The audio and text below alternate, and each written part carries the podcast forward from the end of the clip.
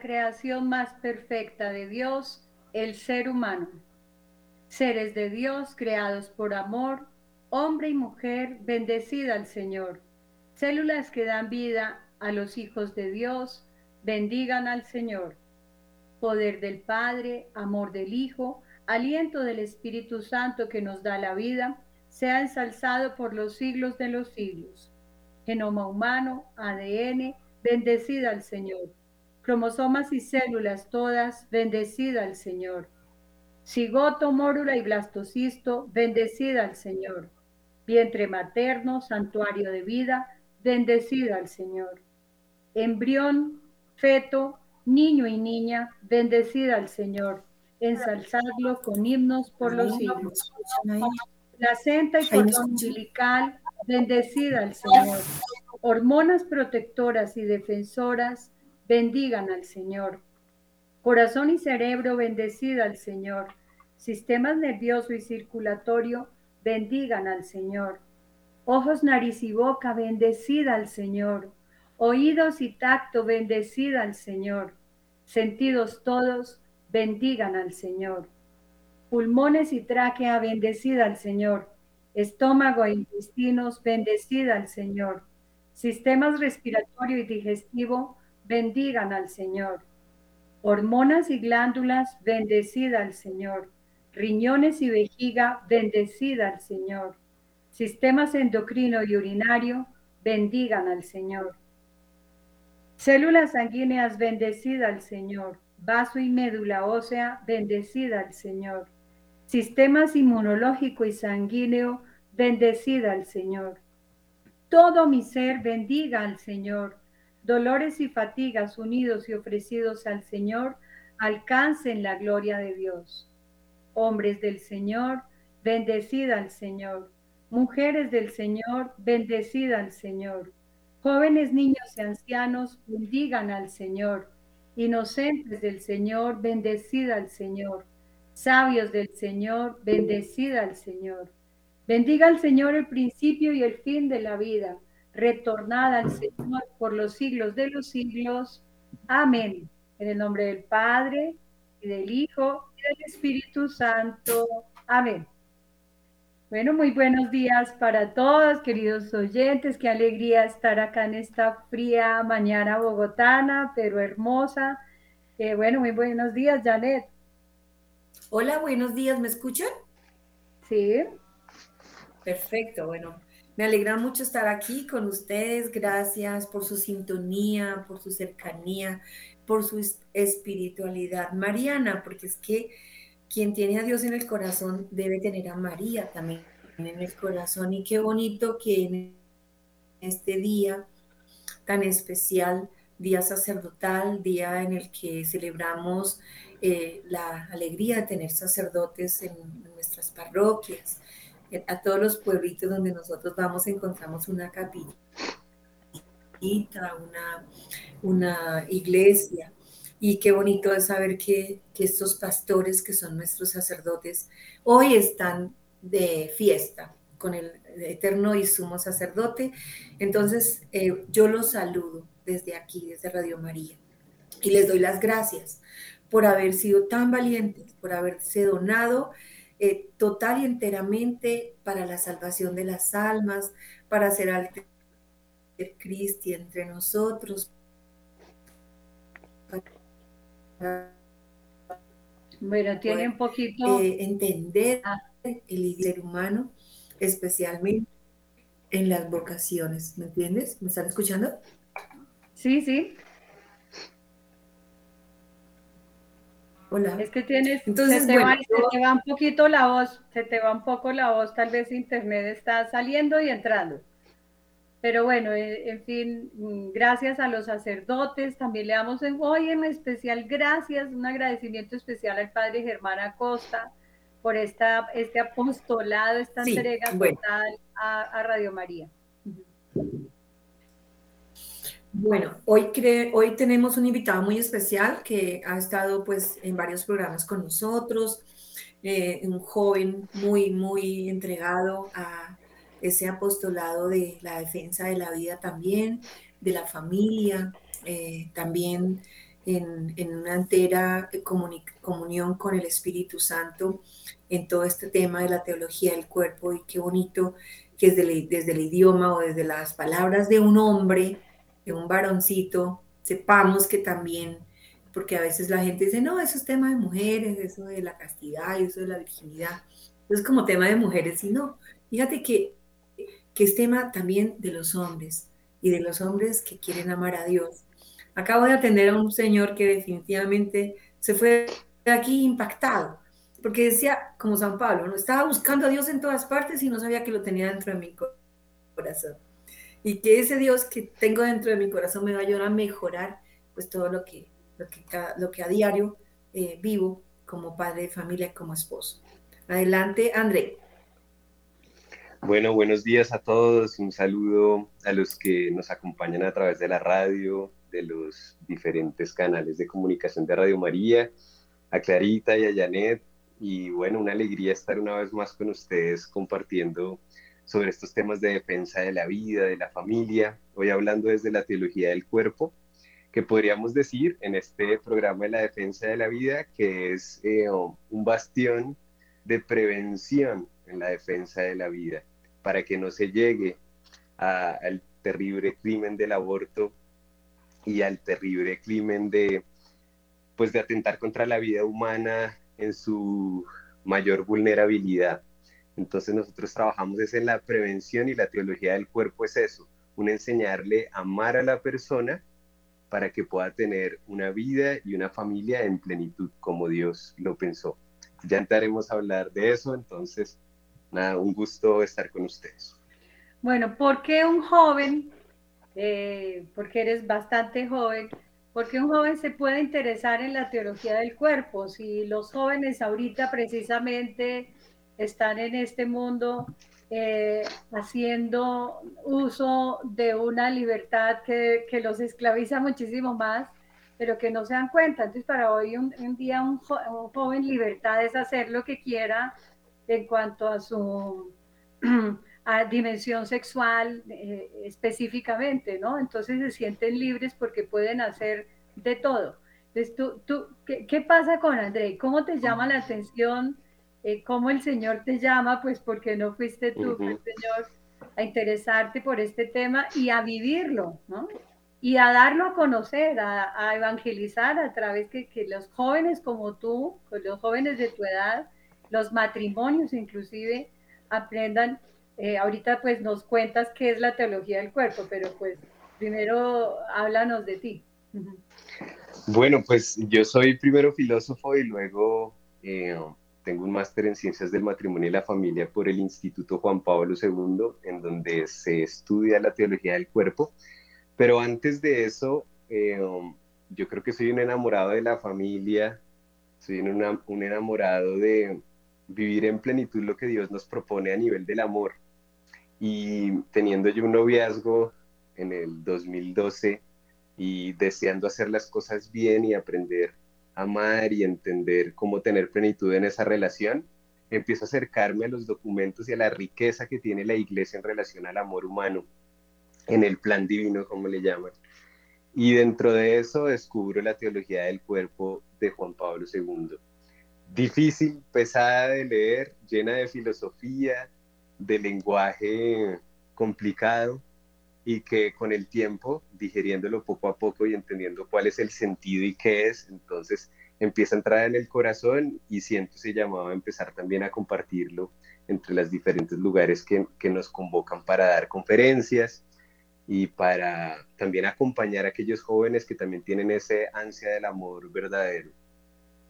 Bueno, ahora sí, porque muchas, sí hemos escuchado, está como de moda, ¿no? Gracias a Dios la teología del cuerpo. Hay muchos diferentes instituciones, laicos, sacerdotes, eh, instituciones que están dando a conocer la teología del cuerpo, pero en el común de los católicos no tenemos ni idea qué es la teología del cuerpo. Háblanos de ella, por qué está de moda, por qué está, después de tantísimos años de haber escrito esas catequesis San Juan Pablo II, por qué ahora es importante difundirla y conocerla. ¿Qué es?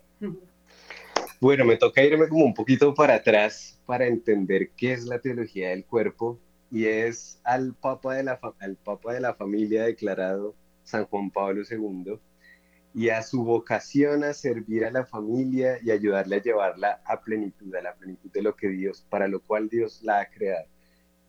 Entonces, resulta que en los años 60 Juan Pablo II siendo cardenal, era Caro y Boitila, eh, um, le gustaba mucho acercarse a los matrimonios y acompañarlos. Era el auge de la revolución sexual, de la píldora, de la anticoncepción, y todas estas preguntas empezaban a llegarle a los sacerdotes, como cualquier sacerdote de una parroquia, a los obispos, está bien, está mal, qué se debe hacer con esto. Y Juan Pablo II, viendo esa hambre de una respuesta racional de parte de la iglesia, desarrolla un pequeño libro que se llama Amor y Responsabilidad, en donde da un fundamento antropológico y filosófico de la moral cristiana, de por qué lo que nos pide la iglesia está en perfecta consonancia con el bien real del ser humano y no es una regla impuesta. Pasan los años y durante el pontificado del Papa Pablo VI empieza ese debate dentro de la iglesia, lo que son como pequeños simposios, pequeños encuentros en donde hay especialistas de diferentes ámbitos, obstetras, médicos ginecólogos, eh, teólogos, todos reunidos para analizar este nuevo eh, elemento que se introduce en la sociedad de anticoncepción y esta revolución sexual. Entonces, ¿qué sucede? Sucede que el Papa Pablo VI, recibiendo toda esta información de parte de todos estos expertos, no toma una decisión afanado, sino se dedica a orar fuertemente y dura más o menos, creo que es del año 65 al 68 orando hasta que saca un documento que se llama la Humane Vitae, que es el documento que define la moral en relación a la paternidad responsable y la anticoncepción.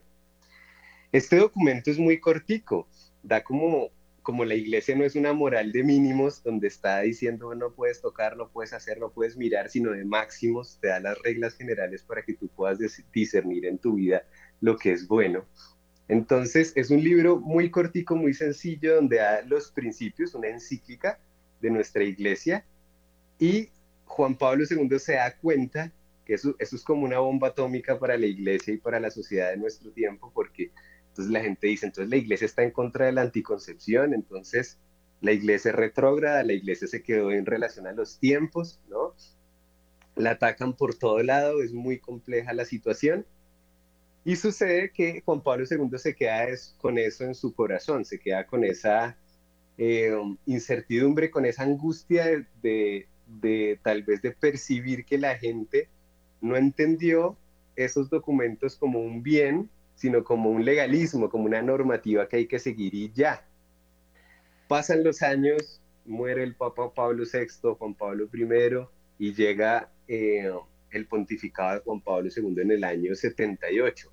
Solo un año después, en el año 79, inicia a hablar de la teología del cuerpo, que son catequesis que daba en las audiencias de los miércoles, como lo han dado los pontífices en los últimos tiempos, pero él dedicaba muchas de esas catequesis del año 79 al 84, seis años, eh, hablando sobre el amor humano, pero eran catequesis que iban trabándose una con la otra. Entonces, en vez de sacar un libro sobre eh, um, el fundamento de la Humane Vitae, de ese documento que había sacado el Papa Pablo VI, decidió hacer pequeñas catequesis que iban introduciéndonos al tema. Entonces, ¿qué es la teología del cuerpo? Y lo dice el mismo Juan Pablo II. Es un comentario de la Humane Vitae, de ese documento sobre la anticoncepción y la paternidad responsable, para darle el fundamento antropológico y teológico que necesita el ser humano para poder que descanse en su corazón y entender que lo que la iglesia propone es bueno y darle un sentido a, esa búsqueda del amor. Entonces inicia desde lo más básico teológico y lo va elevando hasta llegar a, pues a lo que quiere compartir.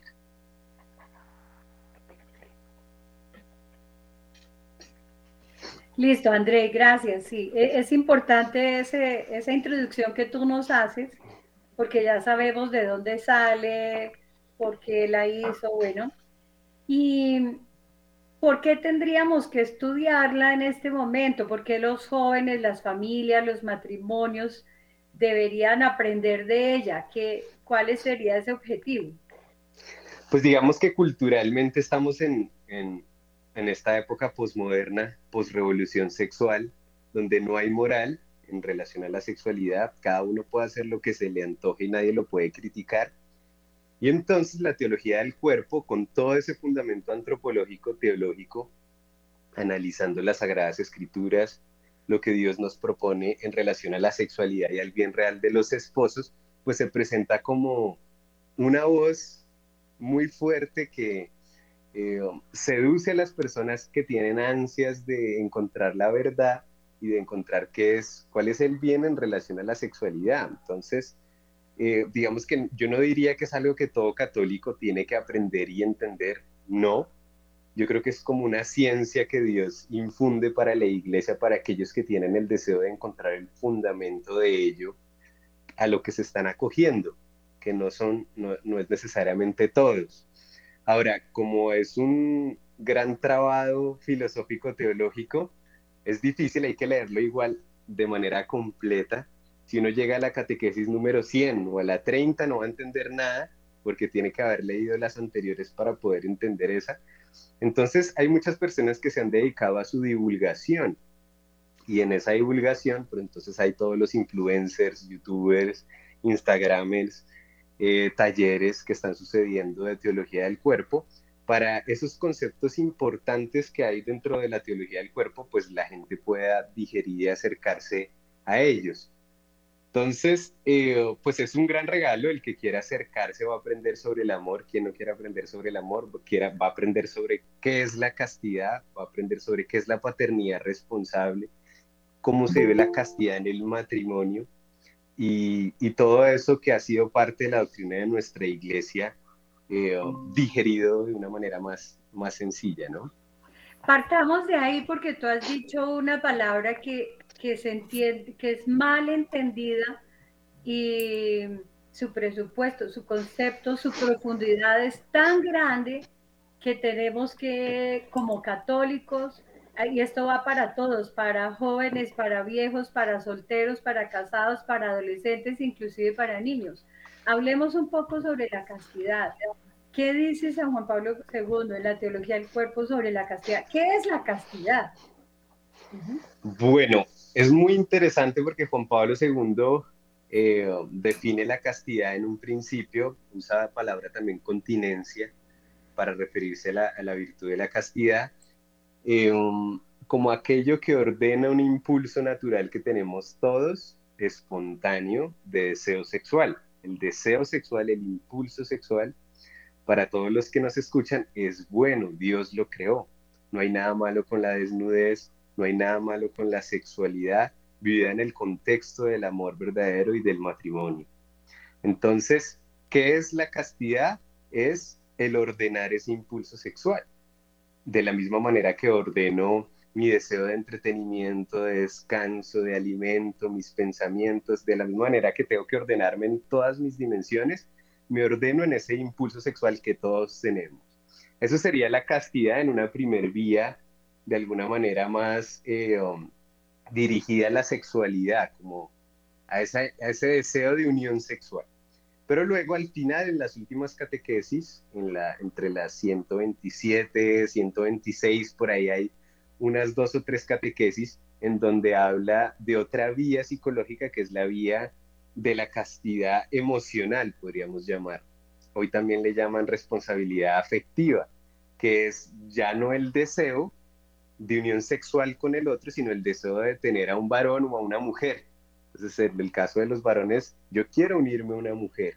Entonces, tengo que tener castidad ahí eh, no tener una actitud posesiva con el sexo opuesto, en su feminidad, en su ser completo, porque también puedo querer llenar mis vacíos con una persona afectivos, emocionales, sin estar relacionado necesariamente con el ámbito sexual.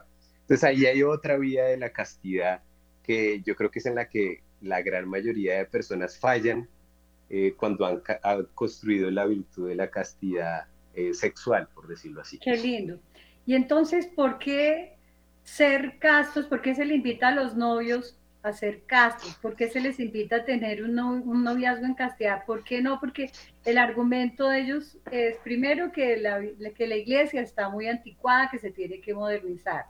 Segundo, pues porque si nos queremos es la manera de mostrarnos su amor y de nuestro amor. Y tercero, pues porque todo el mundo lo hace. Pues muy buena pregunta. Esto se requiere una gran respuesta para, para, digamos, quedar todos los matices, pero para que quede claro para toda la gente, pero digamos que la castidad es una gran respuesta a un sí. Cuando yo aprendo a ordenar el impulso sexual, abre, se abre mi mente, mi corazón, mi mirada para atender a todo el ser de la persona y no solo a sus valores sexuales, a la experiencia de sexualidad que puedo llegar a tener con ella y además abre otras dimensiones de la comunicación y del amor con la persona. Entonces, hay algo fundamental y es, hay dos vías y no hay una tercera. O yo aprendo a dominar y a ordenar el impulso sexual y el deseo de unión con el sexo opuesto, o voy a ser esclavo de mi impulso sexual y mi deseo de unión con el sexo opuesto. Y si soy esclavo de eso, voy a vivir una vida profundamente triste, porque voy a terminar haciendo lo que no quiero, siendo infiel. Y si sigo alimentando ese descontrol de mi impulso sexual, voy a terminar sí o sí abusando de alguien, aprovechándome de alguien, eh, sobrepasando los límites con las demás personas y conmigo mismo. Entonces, no me queda otra que aprender a dominar el impulso sexual, que es la virtud. Una virtud es un hábito bueno de ordenar ese deseo sexual digamos que, perdón, digamos que sería una, eh, la manera adecuada, la manera como Dios quiere que, aprendamos a amar a la otra persona, siendo castos. Sí, entonces, ¿Podremos desarrollar esa capacidad de amar? Es una virtud para aprender a, para ser libres, primero y luego en esa libertad para aprender a amar.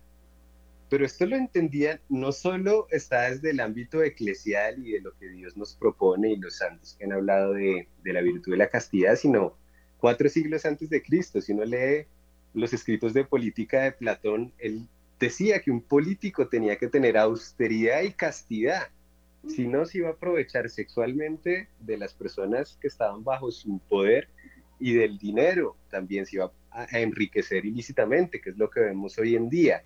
Y muchos personajes a, lo largo de la historia han descubierto que es necesario ordenar ese impulso sexual porque es de recta razón. Luego, entendida desde la espiritualidad, obviamente ordenar el impulso sexual, eh, cuando yo me domino a mí mismo en ese ámbito, luego abro la capacidad del amor y de acoger al otro en todo su ser. ¿Por qué necesitamos la virtud de la castidad? Y hay que ir un pasito atrás porque tenemos el pecado original, porque tendemos una tenemos una tendencia espontánea al mal. Juan Pablo II lo dirá en las primeras catequesis de la teología del cuerpo. Dirá, Adán y Eva se encontraban en el jardín del Edén desnudos y se podían ver en todo su ser, sin separar el cuerpo, sin separar el deseo sexual, se podían ver en todo su ser y elegirse y entender que Dios los había hecho el uno para el otro. Luego caen en el pecado original y lo primero que hacen es irse a poner ceñidores en las partes sexuales. ¿Por qué? Porque reconocen que están desnudos y que pueden ser objeto de utilización sexual del otro. Entonces quedamos distorsionados cuando entra esa ciencia del mal a nuestros corazones a circular. ¿Y qué genera esto? Que ahora el proceso de discernimiento al matrimonio es un proceso arduo, ya no la puedo ver en su desnudez y decir, es esta mujer y tiene estas virtudes, sino ahora tengo que decir, ¿por qué me gusta? ¿Me gusta solo su cuerpo? ¿Me gusta solo su intelecto? ¿Me gustan sus virtudes? ¿Qué me gusta? ¿Será que yo estoy tratando de poseer a la otra persona?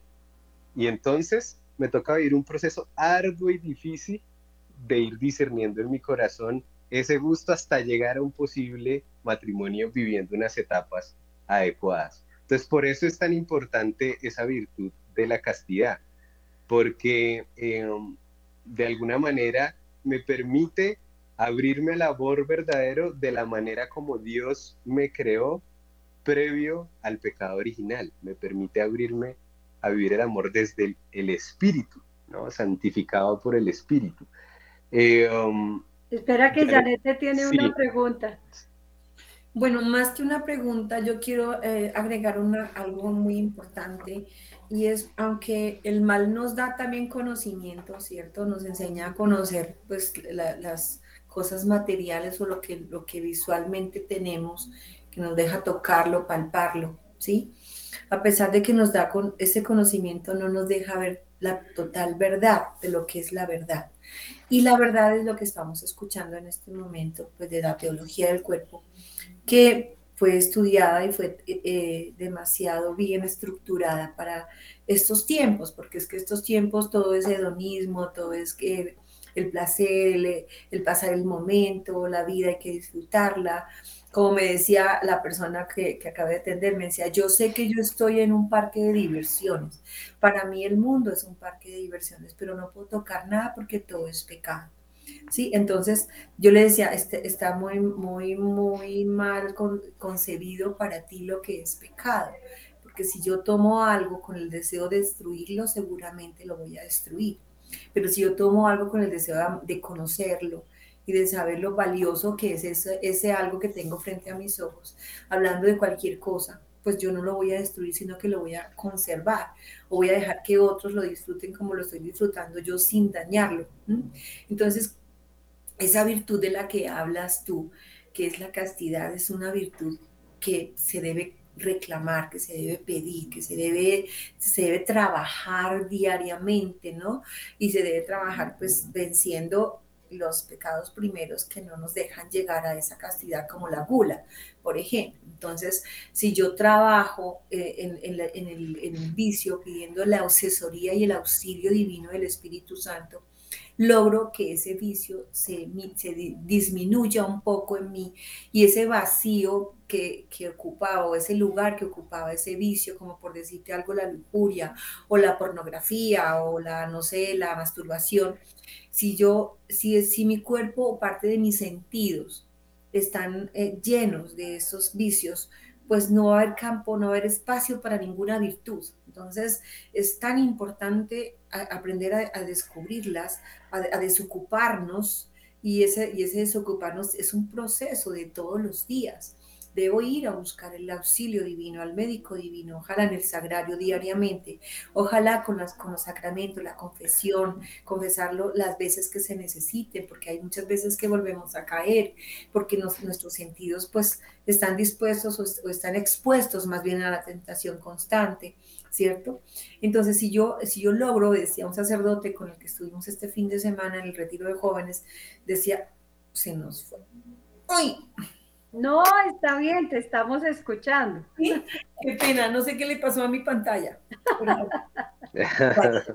Entonces el sacerdote decía algo increíble. El sacerdote decía que él había logrado, había logrado que muchos jóvenes que él atiende dejaran un poco estos vicios comulgando todos los días, comulgando todos los días. ¿Por qué? Porque esos espacios, como dice la palabra de Dios, que ocupaban los vicios, que no dejan llegar las virtudes, esos espacios eh, los, los destruye Jesús entrando en el cuerpo de la persona, en el alma de la persona. Entonces ya Cristo reina, su sangre preciosa nos lava, nos limpia los sentidos y, logramos vencer, porque es que la masturbación, la pornografía son espíritus inmundos que dominan muchas veces la mente y el corazón de muchos jóvenes, de muchos esposos, de muchos adultos y viejos aún, ¿sí? Entonces es importante, y eso, es lo que yo quisiera agregar en este momento, buscar esa conexión íntima con Dios para que Él me ayude a alcanzar y, fortalecer la virtud de la castidad, entre otras. Carita iba a decir algo. Sí, yo, es que lo que ha dicho, eh, lo que ha dicho Andrea hasta ahora es tan profundo y tan bonito que quisiera que lo desmenuzáramos un poco más para que lo logren entender los jóvenes eh, que nos están escuchando, pero también los padres de esos jóvenes para que lo sepan orientar. Tú dijiste, por ejemplo, algo muy, muy, muy bonito que dice que la castidad abre canales de comunicación con la otra persona y también dijiste pues que es importante ordenar ese impulso sexual. Entonces, desmenucemos un poco eso. ¿Cómo así que Si yo soy casto, si yo me contengo en el noviazgo primero, eh, pues ahí hay, muchas cosas alrededor de esto, ¿no? Porque puede ser que yo, yo quiera, eh, eh, tengo moral y en mi casa me han enseñado y me han invitado a que llegue virgen al matrimonio, sea hombre, sea mujer, eh, pero a ver, el mundo me está diciendo totalmente lo contrario, sin embargo yo pertenezco a un grupo juvenil y allá me han hablado de la castidad y todo esto, pero explícame cómo, cómo eh, este joven al interesarse eh, en, una pareja, en que le gusta, cómo puede ayudarle al otro también, en que, los dos nos ayudemos y, y, poder disfrutar, porque es un disfrute de la castidad, ¿no? Del uno del otro. Explícanos un poco más, Andrés. Claro que sí. Pues se me viene a la mente un poquito eh, un caso que tuve en mi consultorio de familia de un muchacho de unos 35 años, empresario, eh, trabajando en una gran multinacional, eh, que llegó a contarme sobre su historia de amor y su relación y un problema que tenía en su vida.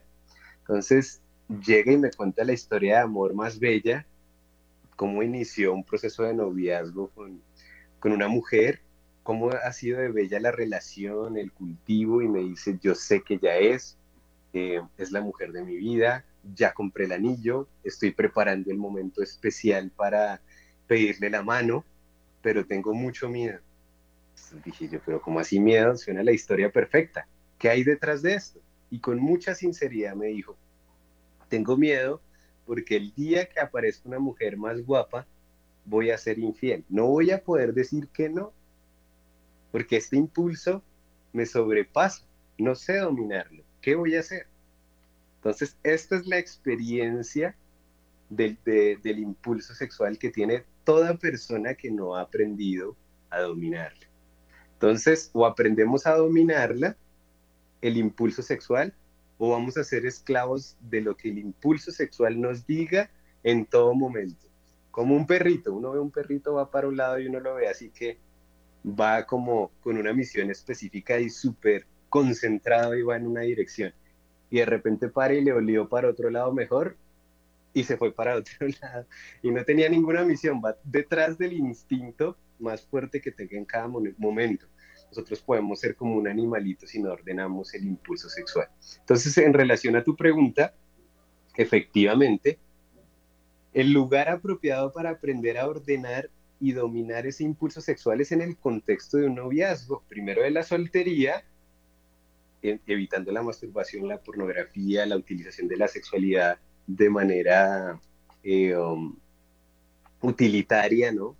Y en el noviazgo, si yo soy capaz de abstenerme de tener relaciones sexuales por amor con mi novia, voy a poder tener la certeza de que ella me va a ser fiel y de que yo le voy a ser fiel. Que el día que seamos tentados, porque vamos a ser tentados en algún momento en nuestro trabajo por alguna persona estando en crisis en el matrimonio, vamos a poder decir no con radicalidad y vamos a preservar la fidelidad y la unidad matrimonial. Entonces, ¿para qué me sirve a mí la castidad? Para tener seguridad, tranquilidad, certeza de la fidelidad en el matrimonio. Primero, súper importante, si no, va a pasar lo de este muchacho que no es el único caso que me han llegado. La gran mayoría de personas que tienen estas esclavitudes cada vez van más hondo, porque el vicio y la virtud no son como, tengo la virtud de la castidad, estoy en la lujuria. No, yo depende del nivel en el que estoy, cada que alimento la lujuria me voy hundiendo más y cada que tengo luchas de dominar por amor el impulso sexual, voy saliendo de esa lujuria hasta que un día empiezo a, ver, a dar pasos en la virtud de la castidad y pidiéndole a Dios, como decía Janet, con todo el corazón para que me dé esa fuerza del espíritu, del fruto de la castidad. ¿Y por qué es un fruto? Porque es un trabajo arduo entre una decisión radical mía de corazón y una gracia de Dios que viene que me asiste para que ese fruto se pueda experimentar. Bueno, vamos a, darle, yo creo que jóvenes o padres pueden tener inquietudes y preguntas. Vamos a abrir los, eh, las líneas telefónicas en Radio María, el teléfono fijo desde cualquier parte del país es el 601 746 0091.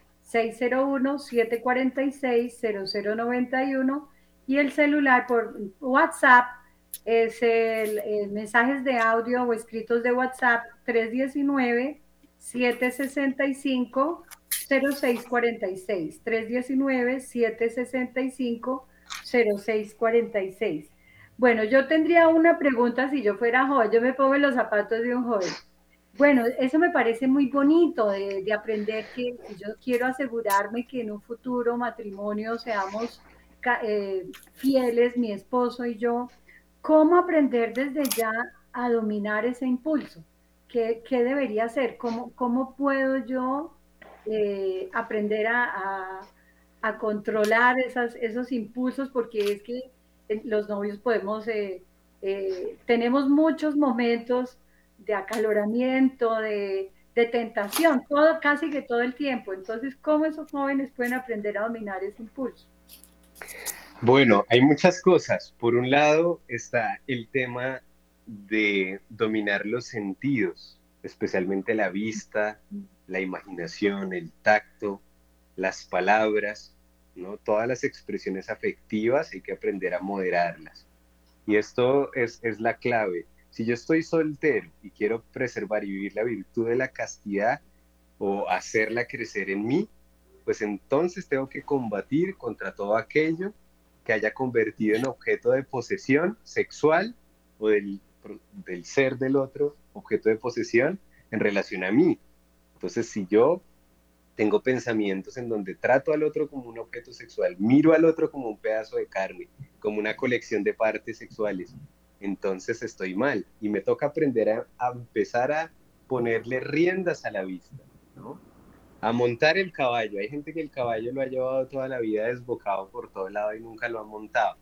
empezar a montarlo las primeras veces puede que lo tumbe a uno. Y lo dice el catecismo de la iglesia, la castidad pasa por periodos de imperfección, porque cuando nunca se se ha construido esta virtud desde niños, y se trata de construir a los 15, 16, 17, 20, 30. Yo tengo gente de 40, de 50 años en el consultorio que están empezando a construir esta virtud por primera vez. Pues es mucho más difícil porque el vicio que se ha construido está mucho más hondo. Y es difícil. Lo importante es que esté el deseo radical en el corazón de hacerlo, primero. Y segundo, poner los medios. Y esto aplica para los noviazgos. ¿A quién tengo que dejar de seguir en redes sociales que lo sigo solo por el cuerpo? ¿A quién tengo que dejar a bloquear porque me envía pornografía o me envía o me escribe o me habla de temas que corrompen mi mente, que me llevan a tentación? ¿Qué amistades tengo que dejar? ¿Qué lugares? ¿Qué música? ¿Qué películas? ¿Qué series? Si mi decisión es vivir la castidad, entonces tengo que renunciar con todo mi corazón a todo lo malo, porque yo puedo un segundo hacer una obra de teatro en mi cuarto o en el Santísimo ante la presencia de Dios y decir, quiero la castidad, no vuelvo a hacer nada de esto, me parece horrible, quiero prepararme para el amor y salir a ver una serie que tiene contenido sexual y terminar cayendo ese mismo día. Entonces no estoy haciendo nada, tengo que poner los medios. Y en relación a los novios, si ya han tenido, no hay reglas, esa es la, belleza de la iglesia, no podría uno decir, no pueden estar solos en una casa porque entonces, pues no, porque si son personas que tienen la virtud de la castidad y pueden estar solos en un lugar, está bien. El tema es que si yo ya he tenido contacto sexual con la otra persona, como es la mayoría de los casos, entonces me toca evitar los lugares en donde he tenido contacto sexual porque van a ser territorios de tentación y no me puedo exponer a esos mismos lugares porque la pasión sexual es tan fuerte que es prácticamente imposible ponerle riendas cuando ya se despierta esa visión de túnel. Lo vemos en, en las Sagradas Escrituras, en el Génesis o en el Éxodo, en el Génesis con, con José, uno de los hijos de, de Jacob, de, de, las doce tribus, ¿no? Al que los hermanos lo venden a los, a los egipcios y él se le mete la esposa del dueño de las haciendas que él ayudaba a administrar, se le mete en su cama y él estaba desnudo. Y él no se quedó dialogando, diciendo, no, no debemos, tú estás casada. ¿Qué hizo? Se fue corriendo desnudo, no le importó, porque sabía que si se quedaba un segundo ahí, iba a caer. Entonces, ante la tentación de castidad, no hay diálogo, no hay posibilidad, hay que huir. Esa es otra, otra clave. Y en relación, yo creo que una pregunta también que surge mucho en consulta es el tema del pensamiento. ¿Cómo hago con esos pensamientos de mis memorias del pasado, de las imágenes de pornografía, por las series o por las cosas que he consumido que me vienen a mi memoria y que me tientan profundamente? ¿Cómo hago? Entonces la respuesta es, con la tentación no se dialoga. Y eso es una fuente de caída brutal para la gente, porque se empiezan a decir, no, yo no puedo caer, pero es que no puedo dejar de pensar en esto. No puedes dejar de pensar porque no puede uno rechazar un pensamiento trayéndolo a la mente con su palabra, con su imagen. Entonces, le toca a uno desviar la atención de ese pensamiento, y ahí está la clave si viene a la mente de uno una imagen que uno sabe que es, es, con el objeto de tratar como un objeto sexual a otra persona, con el fin de tratar como objeto sexual a otra persona, entonces yo cambio, no dialogo con eso. Pienso en que tengo que trabajar, tengo que estudiar, tengo que leer, pero nunca dialogar con la tentación. Esas serían como pequeños pinceladas que podríamos dar para ayudarle a la gente a iniciar a construir la virtud de la castidad y de esa manera tener dominio de sí mismo. Bueno, tú eh, explícanos un poco más esto que nos dijiste de que abre la castidad abre los canales de comunicación con la otra persona. O sea, mira que muchos de los problemas o la mayoría de los problemas de las crisis matrimoniales son por una mala comunicación. Entonces, eh, ¿qué tendría que ver eso con la castidad? Excelente. Pues mira, un gran descubrimiento en consulta y, y también Juan Pablo, leyendo mucho a Juan Pablo II, que era un gran terapeuta de familia porque se dedicaba a hacer retiros para matrimonios en crisis y demás, es que siempre que un noviazgo está tocando la carne, entonces ese noviazgo tiene crisis eh, interior, tiene conflicto, tiene problemas de comunicación, es una relación enrevesada y difícil cuando se sientan dos novios acá en el consultorio y yo noto la actitud que están teniendo el uno con el otro, sé que es porque están tocando la carne. En el tema de los matrimonios, siempre que hay una sexualidad deshonrosa que atenta contra la dignidad del otro, entonces también hay fallas en la comunicación, y eso es clarísimo lo que tú dices, y fallas en el afecto, en la manera en la que se tratan y se perciben el uno al otro. Pero entonces vamos a responder tu pregunta y es, cuando yo vivo la virtud de la castidad, tengo verdadera percepción, conocimiento de quién es el otro. Y esto es clave. ¿Por qué? Porque cuando hay un acto sexual no hay nada que una más a dos personas que un acto sexual.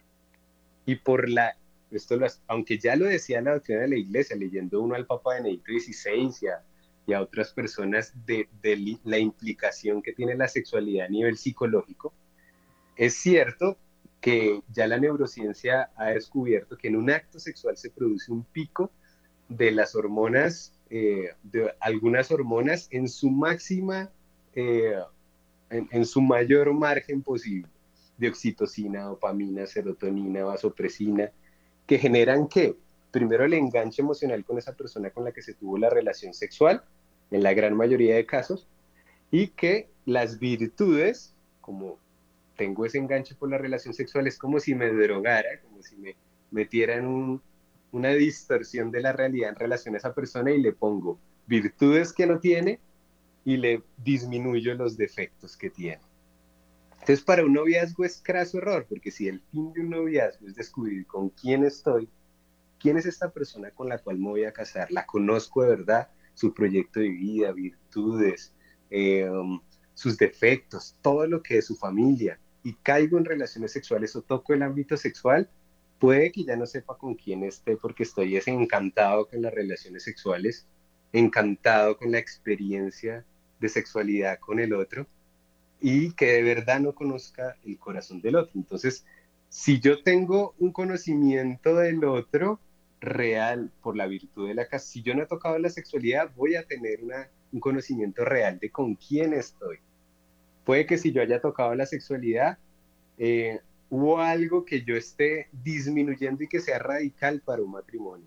que si yo lo hubiera, no hubiera tocado la sexualidad, hubiera dicho en este matrimonio no entro, acá no me caso, pero que por la experiencia de la sexualidad sí esté ahí.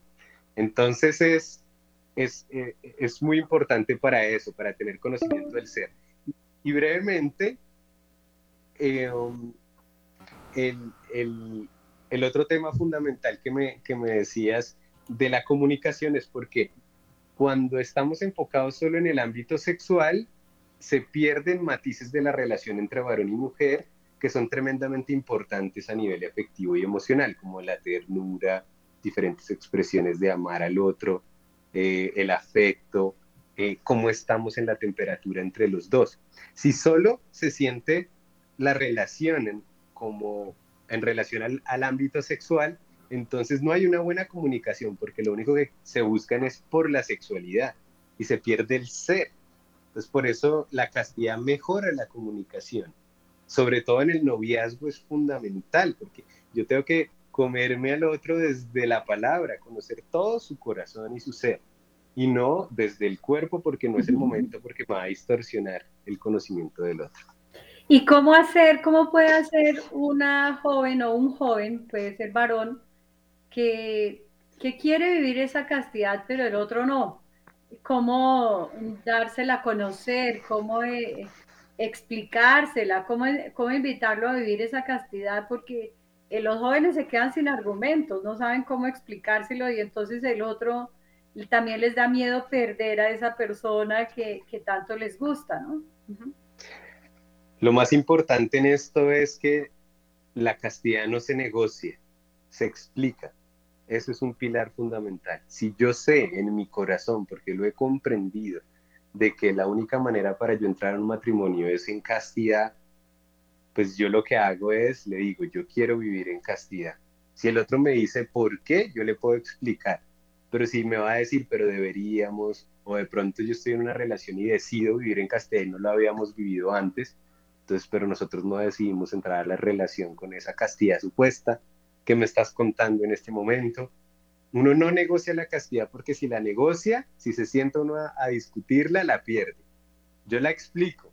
Entonces tengo que eh, lo importante es yo saber que hay razones de peso desde las diferentes ciencias, no solo desde la espiritualidad, la teología, sino desde la psicología, la neurociencia, la medicina eh, um, y tantas otras áreas de que la castidad es fundamental para el desarrollo personal del ser humano y para tener un buen proceso de discernimiento al matrimonio. Eso es clarísimo. Entonces, yo me puedo aprender argumentos, puedo ver videos que hayan en relación a la castidad, eh, mostrárselos. Y, y, si la persona definitivamente no quiere vivir eso, pues no es la persona para mí. Y tengo que tener la voluntad y la fuerza para salir de esa relación que no me conviene porque el tiempo que estás con el que no es, es tiempo que pierdes con el que sí es o de crecimiento que Dios quiere para ti en soledad con Él. Qué bonito, Andrei. Mírate, yo creo que esto es tan importante para, para la vida, es que es todo eh, para, para que la, esa felicidad que tanto anhelamos no se nos escape como el agua entre, entre los dedos. Es importante ahorita, pues te queremos invitar a un próximo programa para que nos hables de la castidad dentro del matrimonio, que no se trata de no tener relaciones sexuales íntimas, sino de aprender a tenerlas. Entonces, en todas estas matrimonios que tienen crisis, que tienen eh, una sexualidad mm, mal llevada, pues esperemos entonces este próximo programa para aprender eh, con San Juan Pablo II a, a, desarrollar esa capacidad de amar entre los esposos. Claro que sí, con mucho gusto. Nos veremos Dios mediante. Sí. Ya necesita. Ah, creo que lo que pasa es que mi internet ha estado muy, muy, muy regular, pero bueno, bendito sea Dios. Entonces, vamos a finalizar dándole infinitas gracias, pues bueno, a Dios, porque ha inspirado a estos grandes eh, pensadores y estudiadores de la, de la vida, de la verdad, de la castidad y de la pureza que nos lleva a vivir como Dios quiere. Vamos a darle gracias a Dios y esperamos pues que mucha gente que haya escuchado estos programas y que nos quiera volver. Por ejemplo, yo, yo soy una de las que digo, no me canso de escuchar a Andrei y me encanta seguirlo escuchando. Y a veces es importante eh, que nos demos esa oportunidad. Que Dios nos bendiga y nos guarde para el próximo programa estar aquí. Un abracito gigante para todos. Chao.